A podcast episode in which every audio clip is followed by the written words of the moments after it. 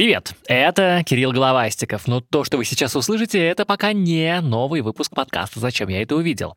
Но тоже будет интересно. Я хочу поделиться с вами небольшим инсайдом, рассказать про нашу кухню, про то, как мы делаем подкаст. Итак, если мы встречаемся в студии, но еще до конца не уверены, есть ли нам вообще что сказать, Илья Доронченков обычно хитро смотрит на меня и говорит «ну начнем, а там как пойдет», и добавляет «мысль рождается во рту». Вообще, мысль рождается во рту должно быть вытатуирована на веках у каждого подкастера. Ну а кроме того, фраза «мысль рождается во рту» — это цитата из Тристана Цара, одного из лидеров дадаизма. Так что да, Илья Аскольдович не только профессор, но и дадаист.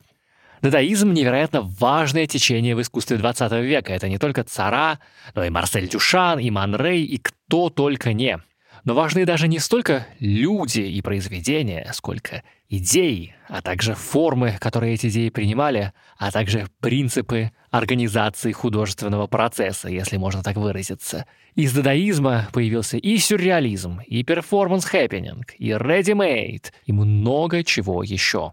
Все современное искусство, можно сказать, вышло из дада. Мы с Ильей Доронченковым пока не говорили про дадаистов, и неизвестно, когда еще поговорим. Но есть решение. Мы на Арзамасе сделали курс о том, что такое дада. Курс этот прочитал искусствовед Константин Дудаков-Кашура. Этот курс можно послушать на сайте Арзамас или в приложении Радио Арзамас. Он доступен по подписке, так что подписывайтесь, если еще не.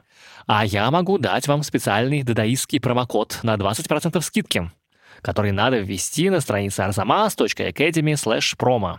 Готовы? Записывайте промокод «Фонтан». А чтобы вы оценили, насколько хорош наш курс, давайте послушаем лекцию из него. В курсе говорится и про политику да-да, и про провокацию, и про личную жизнь, и про географию, и про русских дадаистов, и про кино, и про музыку. Но мы с вами сейчас, конечно, послушаем про наше, про искусство. Итак, сейчас будет виолончель. Арзамас представляет курс Константина Дудакова-Кашура «Дадаизм. Это все или ничего?» Лекция вторая. Да-да в изобразительном искусстве и поэзии. Искусство XX века и некоторые проявления искусства XIX, например, романтизм, во многом строились как антитеза классицизму. Классицизм настаивал на сознательном творчестве, на первенстве некой идеи, на воспитательной функции искусства. Именно классицизм поставил во главу угла норму, следование определенным правилам. И, конечно, для классицизма было характерно делить искусство на высокое и низкое. Дада в этом смысле представлял собой полную противоположность, хотя классицизма уже давно не было, но сама реакция еще продолжалась. Подчеркивание случайности было одним из самых ярких проявлений. Искусство должно появляться совершенно свободно, так как растут листья на деревьях или появляются животные организмы. И мы еще поговорим о том, как это реализовывалось, но мне бы хотелось процитировать румына, который большую часть жизни прожил во Франции, приехав в Швейцарию в 16 году. Он был одним из основателей первой группы «Дада» в Цюрихе, а потом переехал во Францию и стал одним из крупнейших модернистских поэтов и писателей. Это Тристан Сара. Очень скандальная фигура, но оставившая много замечательных строк. Однако лучше, чем его поэзию, знают обычно его рекомендацию о том, как писать стихи. Нужно взять газету, взять ножницы, найти в газете статью длины, равной предполагаемому стихотворению, вырезать статью, после этого аккуратно вырезать каждое слово и положить в мешочек. Осторожно встряхнуть, поочередно вынуть каждое вырезанное слово и разложить в порядке вытаскивания. Тщательно переписать, и поэма будет похожа на вас, вот вы стали невероятно оригинальным, с очаровательными чувствами, притом непонятными толпе. Царат снимает полностью проблему той авторской индивидуальности, которую мы обычно имеем в виду, когда думаем о том, что такое поэт или художник. Он полагается целиком на случай.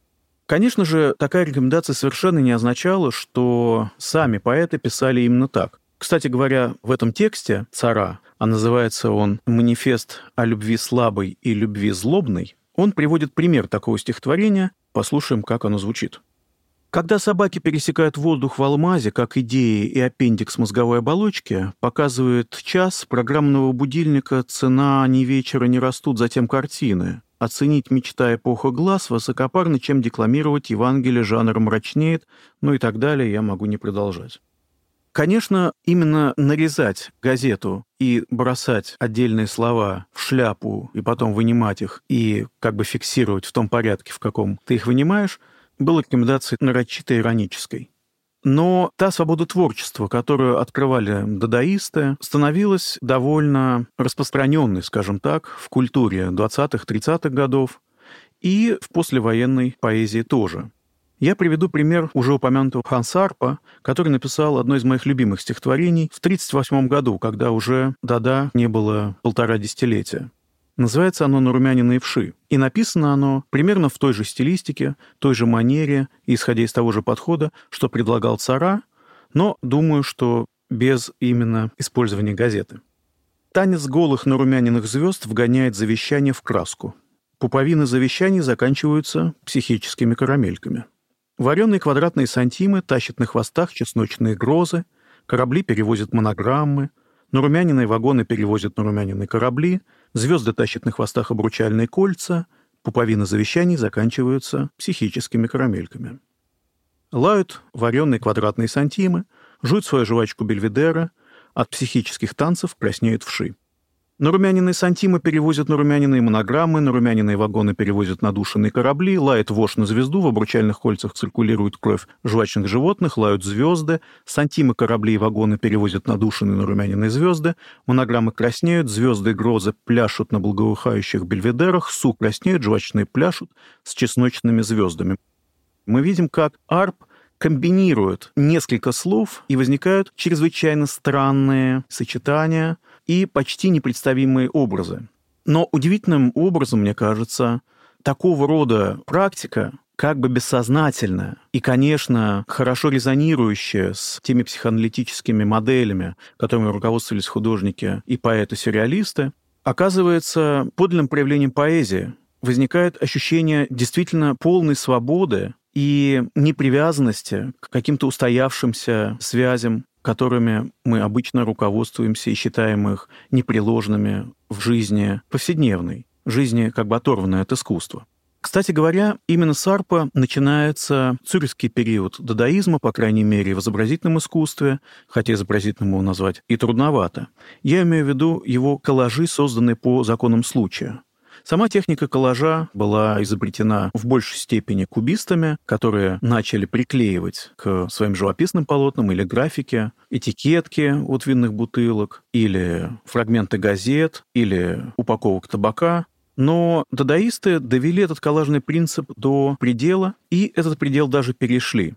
Арт брал цветную бумагу, рвал ее или нарезал ножницами, поднимался по стремянке, бросал эти бумажки вниз и приклеивал их на картон в том порядке, в каком они приземлились на пол. Примерно то же самое мы с вами видели на примере поэзии. Конечно, когда смотришь на эти коллажи в Нью-Йоркском музее современного искусства, ты понимаешь, что Арп немножко придумал эту технику. Скорее всего, он все-таки руководствовался художественной интуицией, и композиционно они выстроены даже в некоторой степени изящно. Но, опять же, важна сама интенция того, что произведение может рождаться совершенно спонтанно.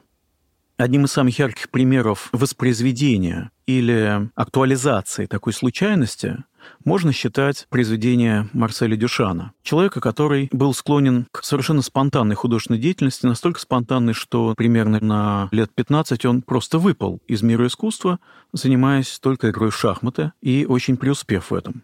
Одной из ранних работ, в которых Дюшан этот принцип случайности проявил в полной мере, это произведение называлось довольно странно. Его можно перевести с французского как «три талона штопки» или «три остановки талона». Создавал он его с 13 по 14 год, и если посмотреть на него, то вы увидите очень странную, как бы сейчас сказали, инсталляцию. Это три панели стеклянные, на которые приклеены три нити – а рядом с этими нитями находятся деревянные линейки, так называемые метры. То есть три метровые линейки, которые обрезаны с одной стороны, повторяя линии нитей. А на полу стоят три ящика, в которых эти нити и эти метровые изуродованные линейки должны находиться. Дюшан уже в поздних интервью рассказывал о том, что эти нити он тоже бросил на пол и положил рядом с ними метровые линейки, вырезал контур, и таким образом эталон перестал соответствовать какому-то абстрактному представлению о расстоянии и о линии, а стал соответствовать текущему моменту.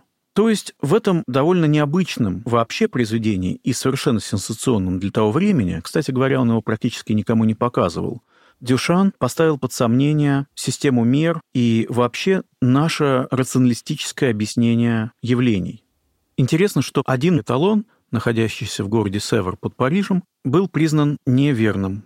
И оказывается, действительно множество наших устойчивых представлений могут быть результатом ошибки неверных вычислений в том, что дадаисты ставили под сомнение рацио, которым руководствуется человек, и они, по сути дела, открывают в искусстве иррациональность не только в смысле образов, а иррациональность в плане подхода, метода и так далее.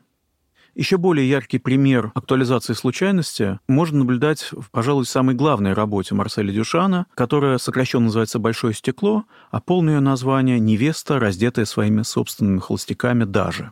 Работу он создавал в течение длительного времени, с 1915 по 23 год, и с тех пор она является одной из загадок искусства XX века. Множество исследований посвящено этому произведению – оно представляет собой две стеклянные панели, разделенные пополам.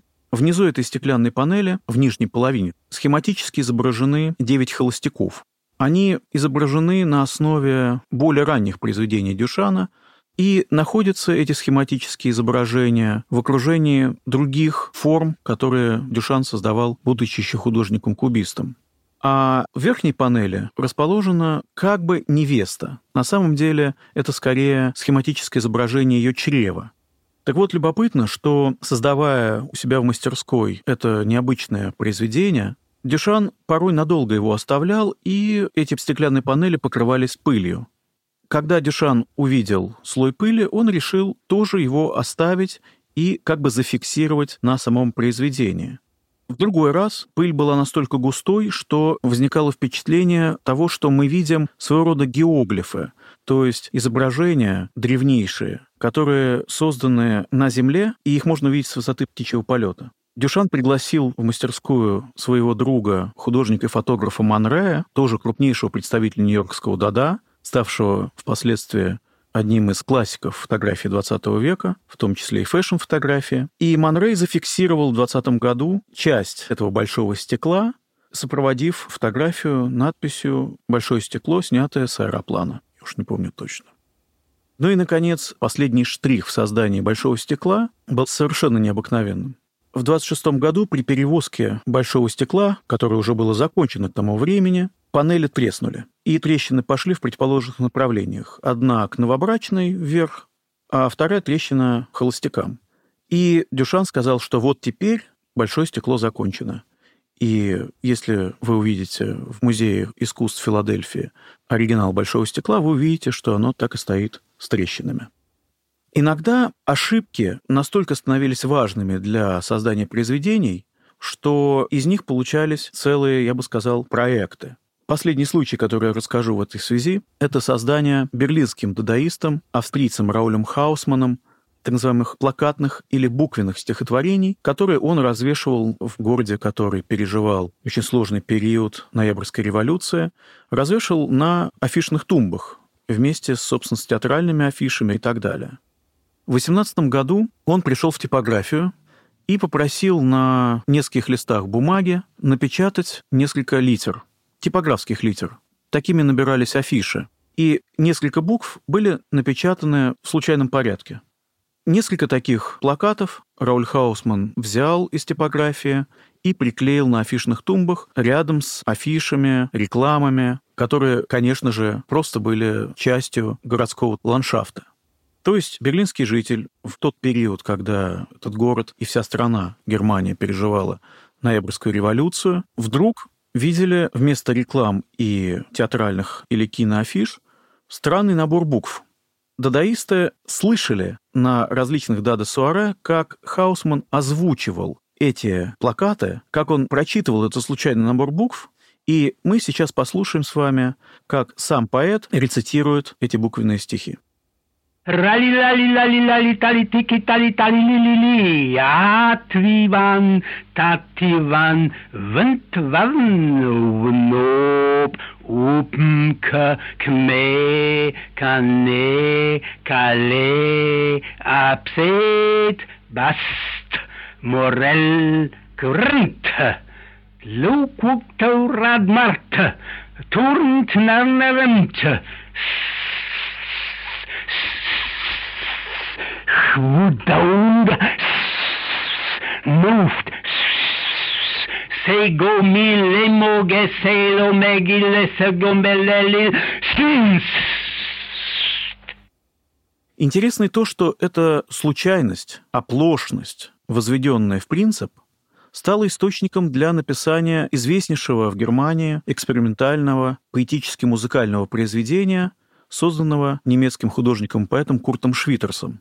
Произведение, которое чуть ли не изучается детьми в школе. Настолько оно стало известным.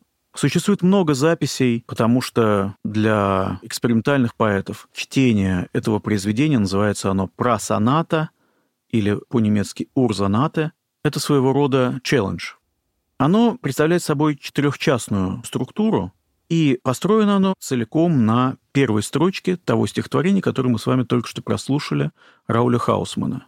Я бы предложил запись, сделанную в свое время тоже классиком, в общем, экспериментальной музыки, Эберхардом Блумом, немецким флейтистом, который очень ярко интерпретировал про сонату Швитерса, и, по правде говоря, ярче, чем это сделал сам Швитерс на граммофонной записи 1932 года.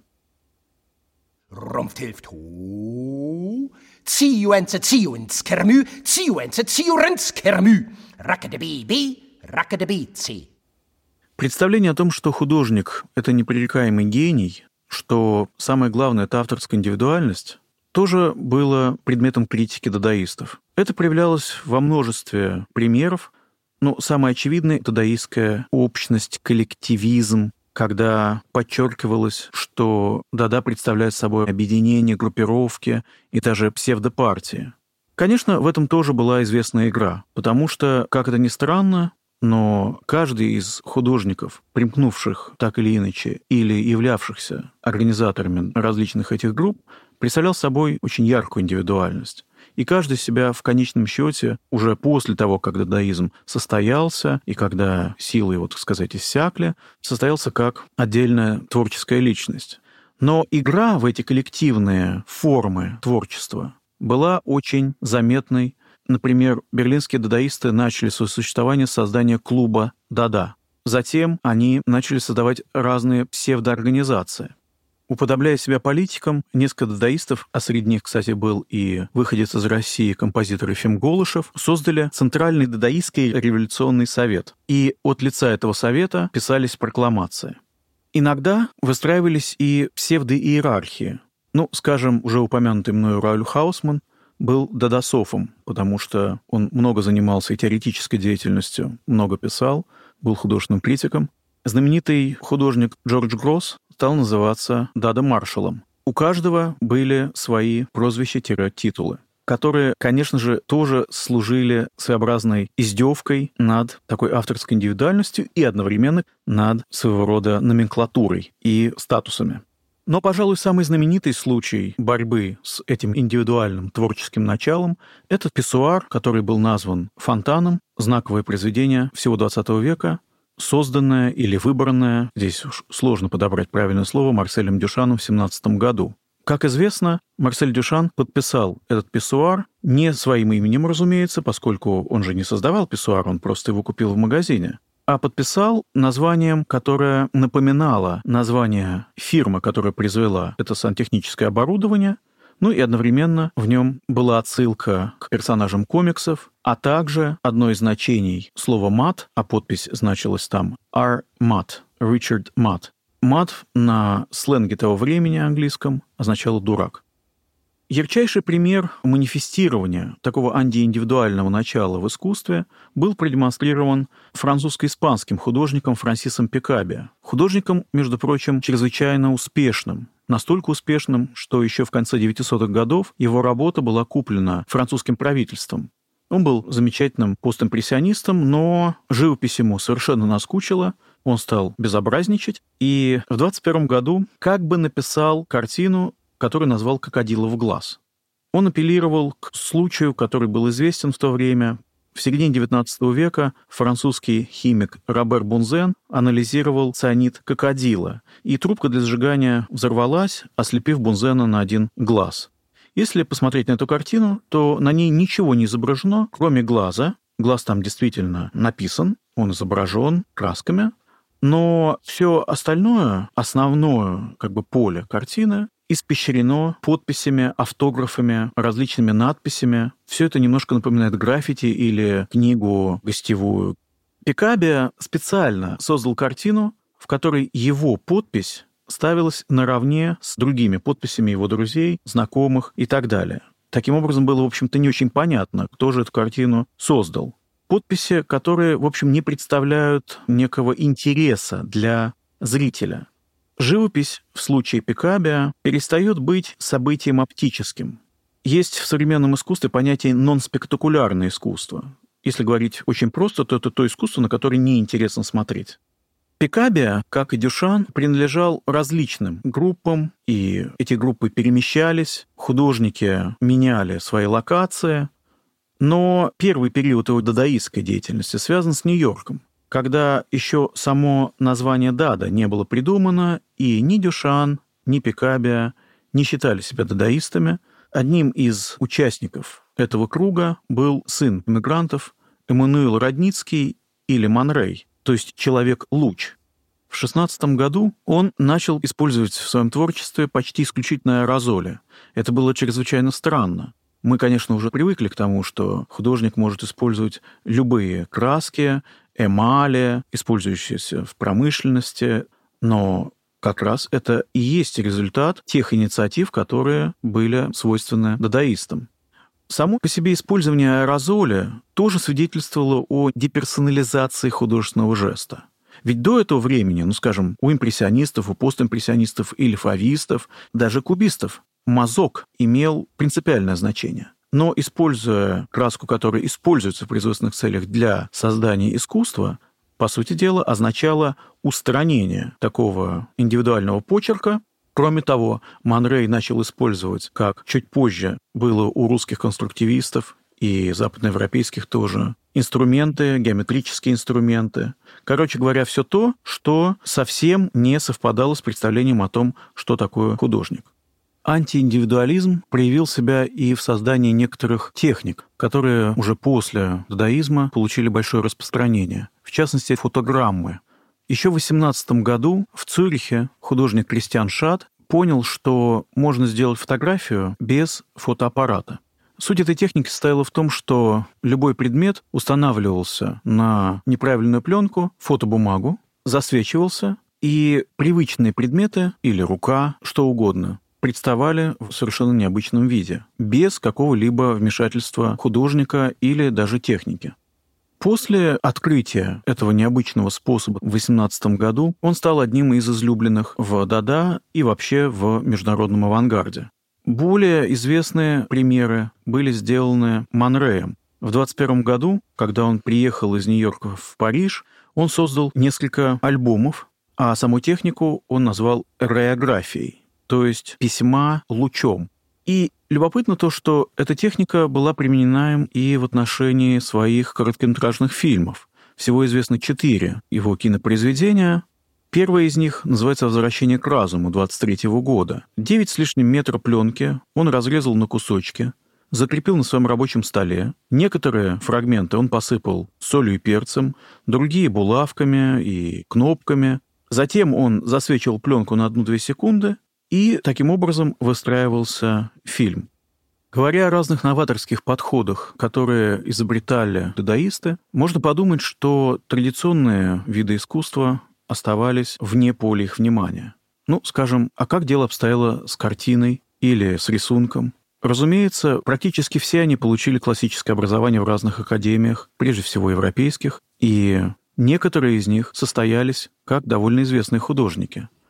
Пикабия, прежде чем занялся такими радикальными экспериментами, как картины, состоящие из автографов «Крокодилов глаз», в основном наносил на холст части разных механизмов и машин. Иногда он сращивал эти механизмы, и таким образом было невозможно понять совершенно, чему они могли служить. И давал таким картинам очень странные названия. Например, самое известное «Девочка, рожденная без матери».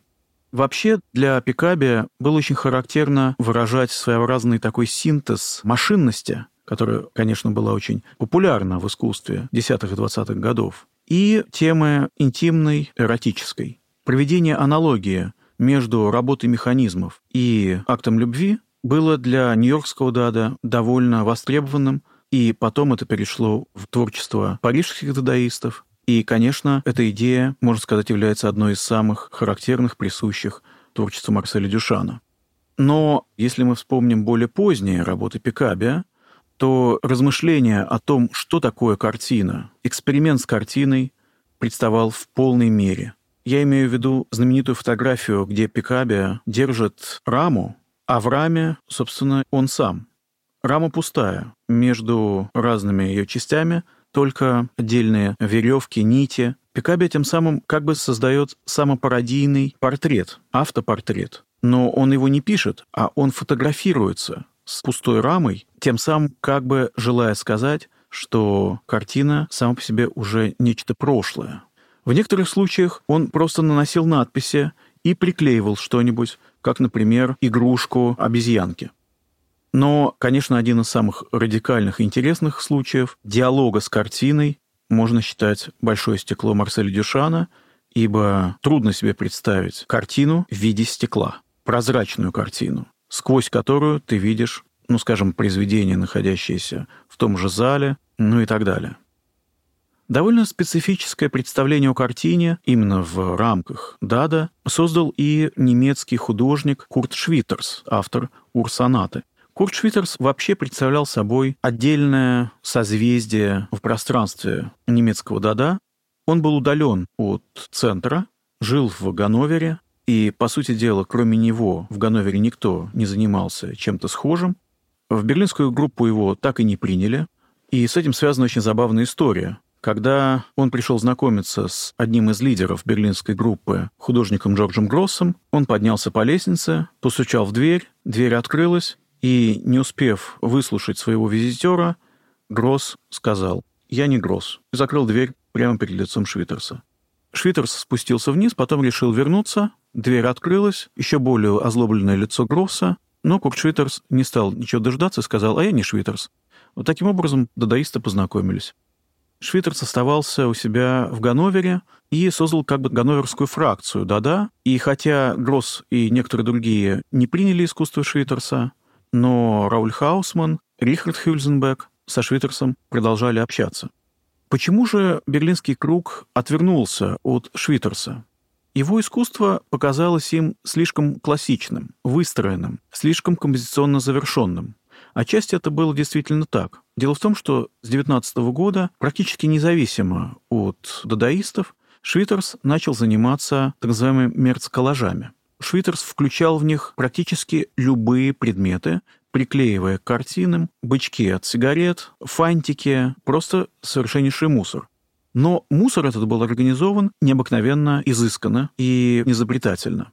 Он решил как-то назвать свое искусство, и, увидев вывеску «коммерческий банк», «Коммерцбанк», он решил, что если вырезать серединку этого слова, останется «мерц», слово, которое ничего не может означать, но в его случае пусть это станет обозначением его подхода к искусству. И таким образом родились Мерцбильд, то есть Мерц-картина, Мерцбау, то есть Мерц-архитектура, Мерцгедихт, то есть Мерц-стихотворение и так далее. Подход Швитерса был чрезвычайно оригинальной интерпретацией картины как таковой. Хотя, конечно же, мы с вами понимаем, что не только дадаисты проявили себя в этом процессе. Ведь черный квадрат Малевича, о котором они, к сожалению, ничего практически не знали, стал известен только в начале 20-х годов, когда, по сути дела, основная группа уже распалась, тоже был важнейшим вкладом в переоценку того, что может являться живописью и чем может являться картина. Конечно, намного более важным для понимания творчества дадаистов и более распространенным видом искусства стал фотомонтаж. По сути дела, дадаисты были изобретателями фотомонтажа. Суть этого изобретения состояла в том, что художник уже не обращался к традиционным средствам, к краскам, кистям, и использовал готовые изображения. Это было совершенно феноменально. Вообще говоря, сама техника фотомонтажа появилась, по сути дела, еще на заре фотографии. Но она не использовалась именно как художественный прием, и какой-то философия за ней не стояла. Дадаисты программно отказывались от изображения в пользу привлечения готовых материалов, готовых картинок. Их основным инструментом становились ножницы, клей и практически любые источники, начиная от дадаистских листовок, которые они сами выпускали, вырезок из их журналов и заканчивая, в общем-то, любой тиражной продукцией, желтой прессой, рекламой и так далее. В этом смысле дадаисты были чрезвычайно прогрессивны и дали возможность искусству XX века легко перейти границу от, условно говоря, высоких видов к низким. Это же касается и тем, и, конечно, средств. И когда мы вспоминаем о художниках поп-арта, которые использовали комиксы и обращались к рекламе, по сути дела, масс-медиа было главным источником для поп-артистов, мы не должны забывать, что впервые это совершенно осознанно, последовательно и программно сделали дадаисты. И дальше Гросс рассказывает удивительную вещь. На картонной подложке мы беспорядочно наклеили друг на друга анонсы, рекламы, грожевых бандажей, коммерческих книг и укрепляющего корма для собак. Бутылочные этикетки от вина и шнапса, фотоснимки из иллюстрированных газет, изрезанные как попало и бессмысленно составленные заново. Составленные так, что картинка говорила то, что на словах пала бы жертвой цензуры. Так мы изготовляли почтовые карточки, якобы посланные с фронта на родину или с родины на фронт. Очень часто фотомонтажи изображали участников самого движения. Я имею в виду замечательный фотомонтаж Ханны Хёх, один из самых больших, который экспонируется в Берлинской галерее до сих пор. Примерно на русский название этого фотомонтажа можно перевести как «Веймарский пивной живот, взрезанный кухонным дада-ножом», хотя это название в оригинале чуть более длинное. На этом фотомонтаже легко найти известных политиков, например, Маркса и Ленина, Дело в том, что берлинская группа была политически ангажирована, и некоторые ее члены были также членами Коммунистической партии Германии. Но наряду с известными политиками здесь и фотографии самих дадаистов, и популярных шансонье, и просто какие-то совершенно случайные лица, части машин, в общем, можно сказать, археологические слои, выброшенные на плоскость бумаги, перемешанные и представляющие очень реалистично тот хаос, который творился в 19 году, когда этот знаменитый фотомонтаж был создан. В 20 году в Берлине была открыта первая международная Дада-ярмарка.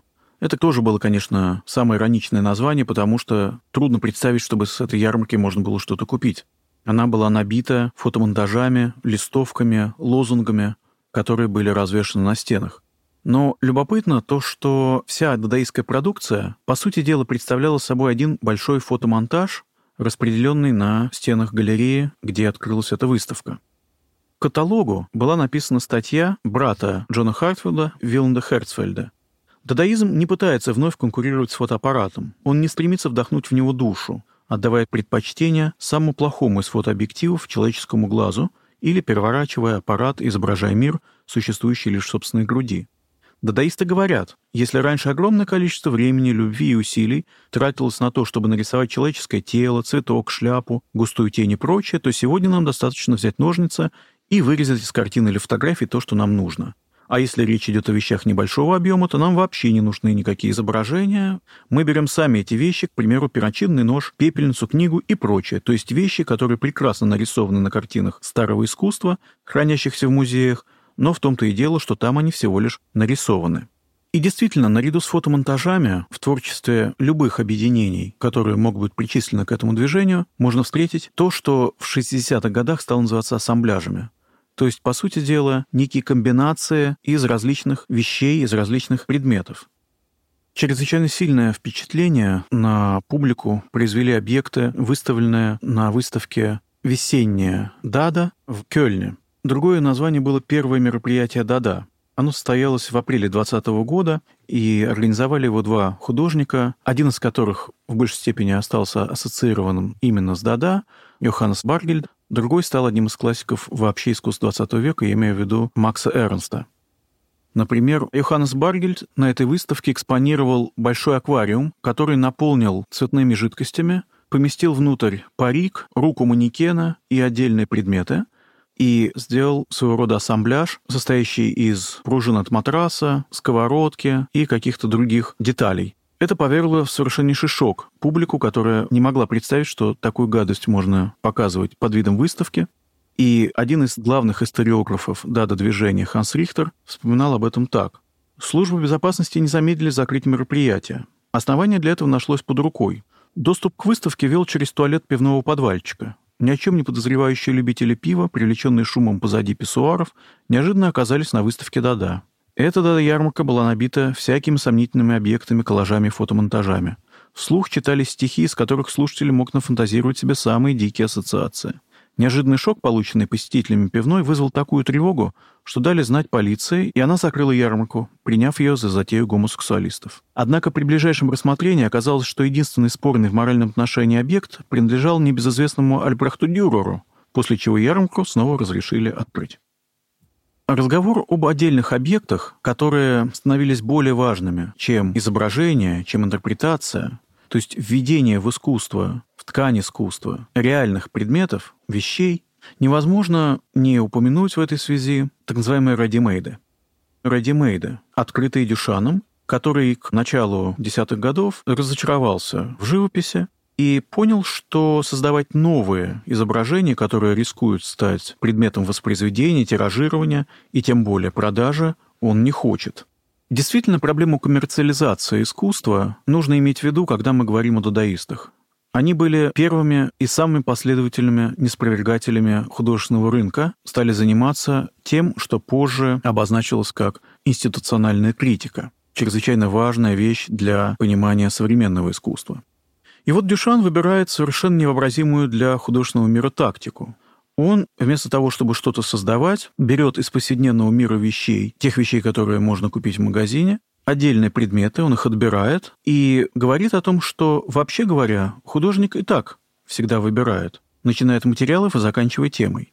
Для таких фабрично изготовленных, абсолютно банальных предметов он придумывает название ready-made. Точнее сказать, он присваивает себе название, которое он увидел на вывеске в одном из нью-йоркских магазинов, а именно магазинов готового платья. Ведь раньше в основном люди шили сами себе одежду или заказывали ее. Но в это время уже появляются довольно большие магазины готовой одежды. Свои первые радимейды Дюшан начинает, если угодно, создавать, хотя здесь действительно сложно подобрать правильное слово, еще во Франции в 13 году, Например, он устанавливает на табуретку велосипедное колесо или покупает обыкновенную сушилку для бутылок, лопату для уборки снега и некоторые другие предметы. Всего их за все творчество Дюшана, за весь его путь было выбрано, отобрано чуть больше десятка. Конечно, один из самых известных предметов – это так называемый фонтан, то есть писсуар, который Дюшан купил в магазине сантехники в Нью-Йорке и создал из этой покупки целую историю, которая, по сути дела, перевернула современную историю искусства. Что было необычного? Дело было не в самом писсуаре, а в том, что он наделил этот сомнительный с точки зрения эстетики и хорошего вкуса объект атрибутами произведения. Он подписал его, подписал не своим именем, поскольку он его не создавал, а изобрел, придумал имя, которое напоминало название фабрики, и поставил дату – 17 год. Для чего он это сделал? Он решил протестировать, насколько демократичным окажется салон современного искусства, а именно салон независимых. В 17 году это был первый салон, созданный в Нью-Йорке по примеру знаменитых парижских салонов независимых. Согласно правилам этого салона, любой мог отправить свое произведение, заплатив небольшие деньги – и у этой организации фактически не было как такового жюри. Был лишь совет директоров. Дюшан отправляет подписанный писсуар на салон независимых и получает отказ. Таким образом, его провокация оказывается успешной. Не любое произведение и вовсе не все то, что посчитает художник своим произведением, может быть принято на, казалось бы, самую прогрессивную выставку. И, конечно же, Дюшан не расстраивается ни капли, потому что в этом и заключалась часть его стратегии. Ведь главой выставочного комитета Салона независимых был сам Дюшан. После этого он выходит из комитета директоров и печатает в журнале с характерным названием «Слепец» «The Blind Man», это один из небольших дадаистских журнальчиков в Нью-Йорке, материал, посвященный своему писсуару, названному «Фонтан». На одной странице напечатана фотография этого писсуара, который перевернут, находится на небольшой подставке. И интересно, что он зафиксирован, снят на фоне картины его приятеля Марзена Хартли, абстрактной картины. Эта фотография сопровождается текстом, название которого можно перевести как «Случай Ричарда Мата», состоит в том, что этот объект не был принят на выставку в нарушение тех обещаний или правил, которыми руководствуется Салон независимых, и что автор этого произведения, некий Ричард Мат, настаивает на том, что если он назвал некий предмет произведением искусства, то он таковым и является. Заканчивалась эта небольшая заметка словами о том, что самое главное – это не то, что он создал или не создал его, а то, что он создал идею об этом предмете. И это, конечно, ключевая фраза этого небольшого и знаменательного текста. Итак, сосредоточимся на том, что Дюшан не создает произведение искусства, он вообще не создает предмет, он только его подписывает и подписывает не своим именем, он создает некий прецедент на выставке, предмет этот не экспонируется, но становится известным благодаря фотографии. Интересно то, что в том же самом 17 году приятели Марселя Дюшана, Мортон Шамберг и баронесса Эльза фон Фрайтаг Лоренховен в качестве художественного объекта представили кусок трубы. Тоже, по сути дела, сантехническое оборудование, и нарекли его богом. В том же тексте, который я только что цитировал, «The Richard Mudd Case», Дюшан, а, возможно, и, скорее всего, его подруга Беатрис Вуд, написала, что единственное произведение искусства в Америке — это ее сантехника и это ее мосты. Сложно сказать, было это похвальным словом искусства Америки или нет, но то, что возникла некоторая тенденция для выбора обыкновенных предметов и помещения их в совершенно непривычный им контекст, эта традиция нарастала. Дюшан в 19 году взял самую заурядную открытку с изображением Моны Лизы, пририсовал лицу усики и бородку и внизу оставил надпись, своего рода анаграмму, не очень приличного содержания.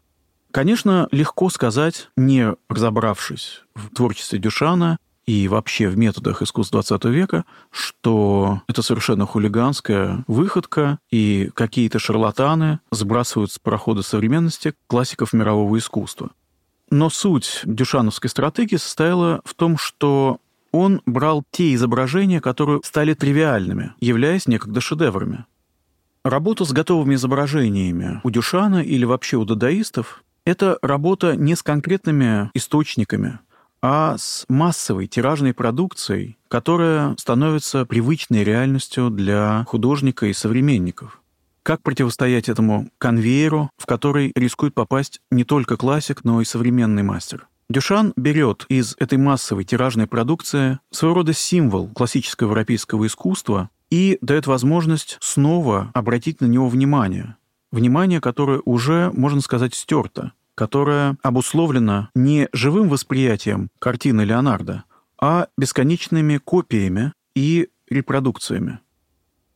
Часто встречается утверждение, что радимейды Дюшана экспонировались постоянно на выставках, и что пресловутый фонтан тоже демонстрировался на разных экспозициях. Но как раз этого не происходило. Ну, то есть несколько радимейдов можно было встретить еще в 30-х годах на выставках сюрреализма – но в основном они начали появляться с 60-х годов, когда Дюшана приветили художники уже молодого поколения и фактически сделали его отцом-основателем современного искусства. Кстати говоря, довольно интересно то, что Дюшан начал делать реплики этих редимейдов. То есть он как бы возвращает самому предмету ту тиражность, благодаря которой эта вещь произведена он одновременно создает аутентичное произведение тем, что вынимает его из контекста, и, с другой стороны, лишает эту вещь аутентичности, потому что создает реплики, которые можно встретить в разных местах, в разных локациях. И тот же самый фонтан сейчас можно увидеть во многих музеях или галереях. И получается, что несмотря на то, что Дюшан как бы ответил на запрос своего времени тем, что вернул их к жизни, он одновременно и в этом своем действии поставил под сомнение оригинальность, аутентичность самого предмета. Ибо главное — это не предмет, а действительно, как говорилось еще в заметке 17 года, это идея, которую этот предмет рождает, или, точнее сказать, не сам предмет, а акт творческий, некая операция, которую делает Тюшан. Можно сказать, что он смеется над своим зрителем. Он говорил, что швырнул в лицо полку с писсуаром публике, а теперь она восхищается его эстетическим совершенством. Он имеет в виду, что, конечно же, само наличие этих предметов совершенно не имеет значения, точно так же, как, по сути дела, не имеет значения созерцание черного квадрата. Это знаки в искусстве. И действительно, искусство XX века вступило во многом на новую территорию, территорию, в которой произведение как таковое, как артефакт, имеет подчас меньшее значение, чем теория. И здесь следует еще сказать о том, что ведь сама эта операция Дюшана состояла в том, что он снимает вопрос о хорошем или плохом вкусе. Ну, действительно, что такое фонтан? Это предмет, который удовлетворяет хорошему вкусу или плохому? Нет, он совершенно нейтрален. Это поразительная ситуация, когда произведение искусства не может попасть в сферу вкуса. Точнее, даже сам говорил художник. Он говорил о том, что необходимо создать такое произведение искусства, которое не являлось бы искусством. И вот именно это он и сделал. То есть можно сказать, что Марсель Дюшан нашел какой-то сверхтонкий зазор между тем, что уже не является вещью, и тем, что еще не является искусством. Поэтому всяческие рассуждения на тему того, что современные художники, начиная с дадаистов, хотят представить любой пустяк в виде произведения, это рассуждение совершенно несостоятельное. И, конечно, Дюшана можно назвать провокатором, но лишь в том смысле, что он провоцировал мысль об искусстве, и поэтому ни одна современная книга по философской эстетике не обходит вниманием его опыт. Оказалось, что не философ изменил наше представление о том, что есть искусство, а художник. И вот в этом действительно очень сильная авторская позиция того художника и той плеяды, той среды, которая с этим авторством как раз боролась.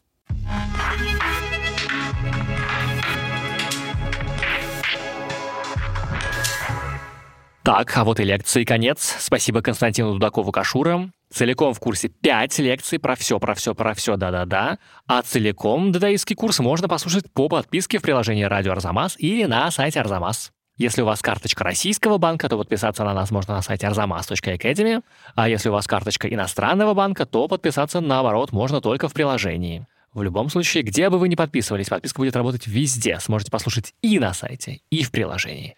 И напоминаю промокод на 20% скидку. Фонтан. И на этом все. До встречи.